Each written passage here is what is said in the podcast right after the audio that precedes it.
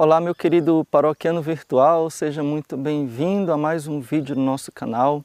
Hoje eu quero falar mais um pouco com você sobre o relacionamento a dois, relacionamento a dois de namorados, relacionamento a dois de casais. Como um casal pode se relacionar com atitudes abusivas de uma das partes. Eu vou explicar direitinho.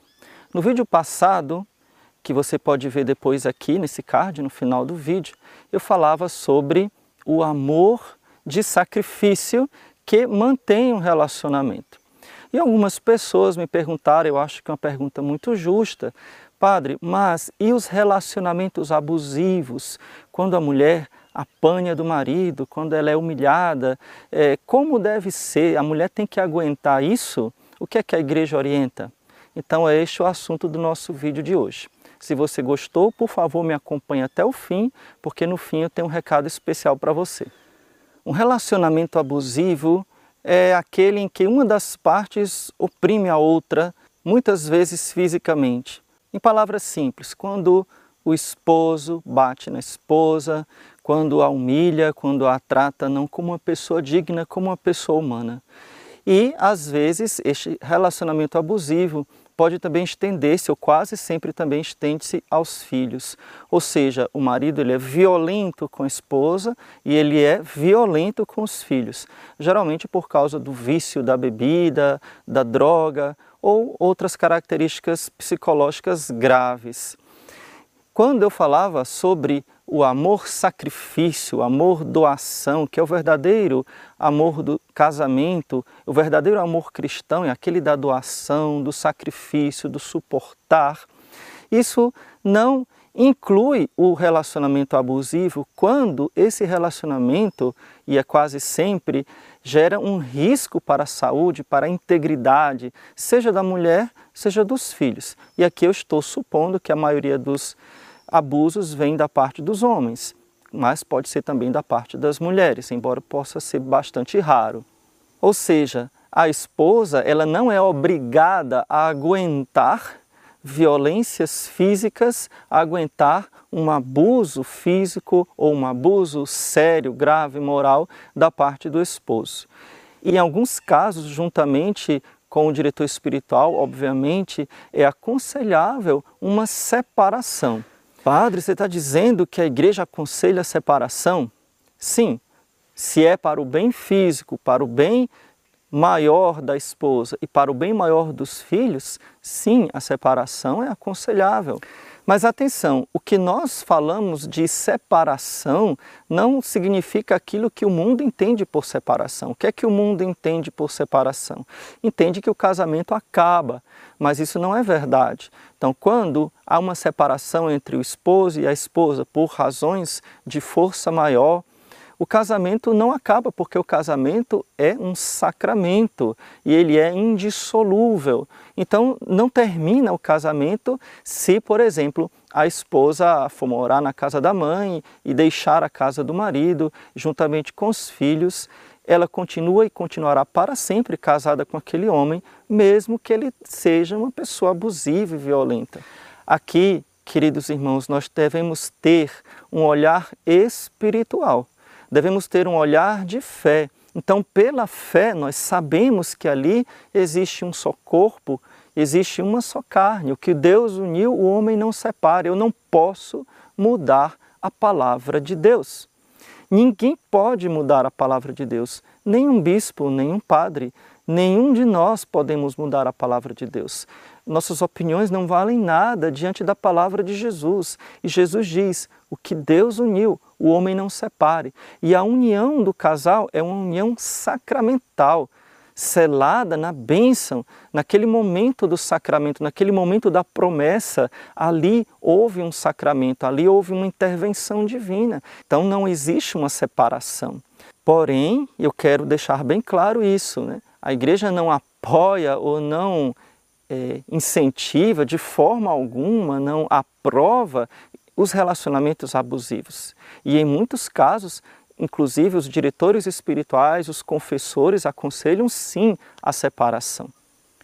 Uma pergunta que talvez você me faça, Mas, padre, existe uma possibilidade de nulidade desse casamento ser declarado nulo por causa dessas violências físicas, verbais, né, desse marido abusivo que trai a esposa, etc, etc, etc. Vamos deixar bem claro uma coisa, e eu quero que isso seja muito seriamente colocado dentro da sua mente e do seu coração não existe divórcio católico, não existe anulação de casamento na Igreja Católica. Exatamente isso que você ouviu. Né? É impossível haver uma anulação de casamento. O que pode haver é uma declaração de nulidade. A declaração de nulidade é quando a igreja diz o seguinte: aquele casamento nunca existiu. Não é que nós agora vamos considerar que diante das circunstâncias, então vamos liberar você para casar de novo. Não. Vocês nunca foram casados. Por quê? Não é porque um ano depois ele começou a beber, um ano depois ele lhe traiu, um ano depois, sei lá quanto tempo depois ele começou a abusar, ou ela, né? Não é por isso, mas é porque na hora do casamento, antes do casamento, não haviam os elementos necessários para que houvessem o sacramento, elementos que são essenciais para o sacramento. Então, vamos dar um exemplo aqui usando a Santíssima Eucaristia, tá? Então, digamos que o padre, ele, sei lá, por qualquer razão, é, uma hipótese bem absurda, o padre celebra a missa e na hora de colocar o vinho no cálice por uma distração gigantesca, ele pegue a galheta e coloque água, certo? E na hora de pegar o pão, né, alguém fez uma pegadinha, em vez de colocar o pão para ele consagrar, colocou uma outra matéria lá. Não era pão, na verdade, era outra coisa. Como está na moda aí dizer, era um pedaço de tapioca. Então o padre faz todo o rito da missa. Todas as orações, tudo bem direitinho, consagra aquele negócio parecendo pão, mas não é, consagra aquele cálice que ele acha que tem vinho, mas não tem, e aí na hora que ele vai comungar, que ele bebe o cálice, água, que ele vai comer o pão eucarístico, não é pão eucarístico, é um pedaço de tapioca. A missa valeu ou não valeu? Essa missa pode ser anulada?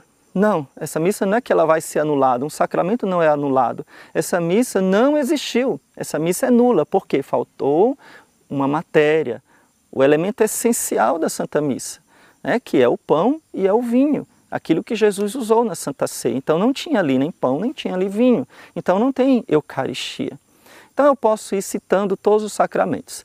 No sacramento do matrimônio existem vários elementos que podem anular, não, que podem fazer com que o casamento não exista. Um deles, por exemplo, é a promessa de fidelidade. Então, se a pessoa casa achando que não vai ser fiel, tá, eu vou casar, mas eu já tenho um namorado, eu já tenho um pretendente, de vez em quando eu vou dar uma escapadinha porque ninguém é de ferro, esse casamento nunca existiu, não é que a igreja vai anular, nunca existiu. Outra questão, a pessoa casa, mas não quer cumprir com as promessas que ele fez na hora do casamento. Te prometo ser fiel é, até o fim da minha vida. Então, não, casa por um tempo, casa sem querer ter filhos, por exemplo. Então, não é o objetivo do casamento cristão. Então, faltando esse elemento, a pessoa casa, mas não quer ter filhos, toma a decisão firme de não querer ter filhos. Então, esse casamento nunca existiu, ele é nulo porque uma das partes, né, não precisa ser as duas, basta que uma das partes não concordem com os elementos essenciais. Não sei se eu fui claro, mas eu acho que eu fui bastante claro. De qualquer forma, eu queria deixar neste vídeo esta mensagem. A igreja não apoia abusos, abusos da parte do marido, abusos da parte da esposa, abusos físicos. É, se há casos graves de abuso, então a igreja pode sim, né, o seu diretor espiritual, não precisa ir para o bispo, para o papa, né, o seu diretor espiritual, o seu confessor, pode sim lhe aconselhar a uma separação. Eu queria terminar com uma coisa importante. Mas padre, essa separação é definitiva? Olha, o ideal é que se passe um tempo até que a outra parte se converta, até que possa haver uma possibilidade de reconciliação para o bem dos filhos, para o bem da esposa, para o bem da família. O que nós queremos é uma reconciliação. Então, se aquele seu marido, sei lá, era drogado e fez um tratamento e se recuperou, perdoe, acolha ele de volta, reconstrua a sua família, reconstrua. Por isso é necessário haver o perdão muitas vezes. O perdão não é fácil, principalmente de coisas graves, de coisas difíceis. Mas veja, Jesus nos perdoou, por que também nós não podemos perdoar? Então devemos trabalhar para que haja uma reconciliação. Hoje, qualquer coisinha, as pessoas já querem ir para os tribunais para ver se existe possibilidade de nulidade. É assim uma ânsia por declaração de nulidade, assim uma, uma desistência meu irmão, minha irmã, não desista, não desista. Eu sou testemunha. Eu já vi pessoas de muitos anos de separação que se reconciliaram. A graça de Deus pode fazer milagres. Acredite, mesmo que demore anos, mas acredite, a graça de Deus pode fazer milagres. Então eu tenho um recado muito especial para você. Aliás, eu tenho dois. O primeiro recado é o seguinte: eu sempre tenho incentivado você a ler Ler é muito importante para a sua vida espiritual, para a sua vida intelectual, para que você possa se aprofundar na fé. Inclusive, você sabe que nós temos uma livraria aqui no nosso canal. Mas o convite que eu faço para você hoje é o seguinte: tem um canal que eu gosto muito, né, que eu também sigo, que é o Santa Carona. E o Santa Carona, que é um, um canal feito por leigos católicos, eles estão fazendo, né, o professor do canal professor de português de literatura, está fazendo um curso de leitura para você gostar de ler, para você pegar o hábito de ler, para você absorver aquilo que você lê, entender aquilo que você lê, né, e não passar uma página, não sabe mais nem o que é que leu antes, né? Então, para ajudar nos seus estudos da escola, nos seus estudos da faculdade, na sua leitura espiritual. Então eles estão fazendo um curso, é um curso muito simples, muito didático. Eu vou deixar o link aqui na descrição do vídeo, aqui no primeiro comentário.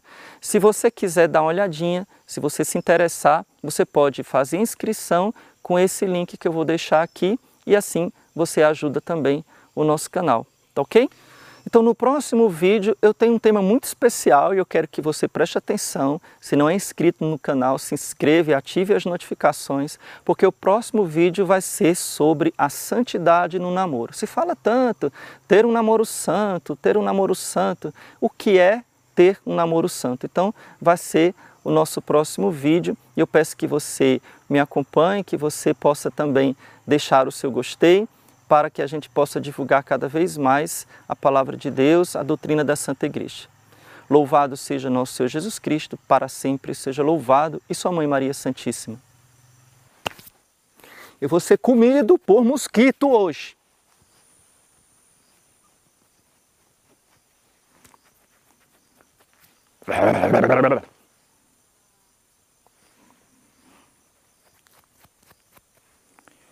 Vou sair daqui chupado. Todo o meu sangue vai ser chupado pelos mosquitos.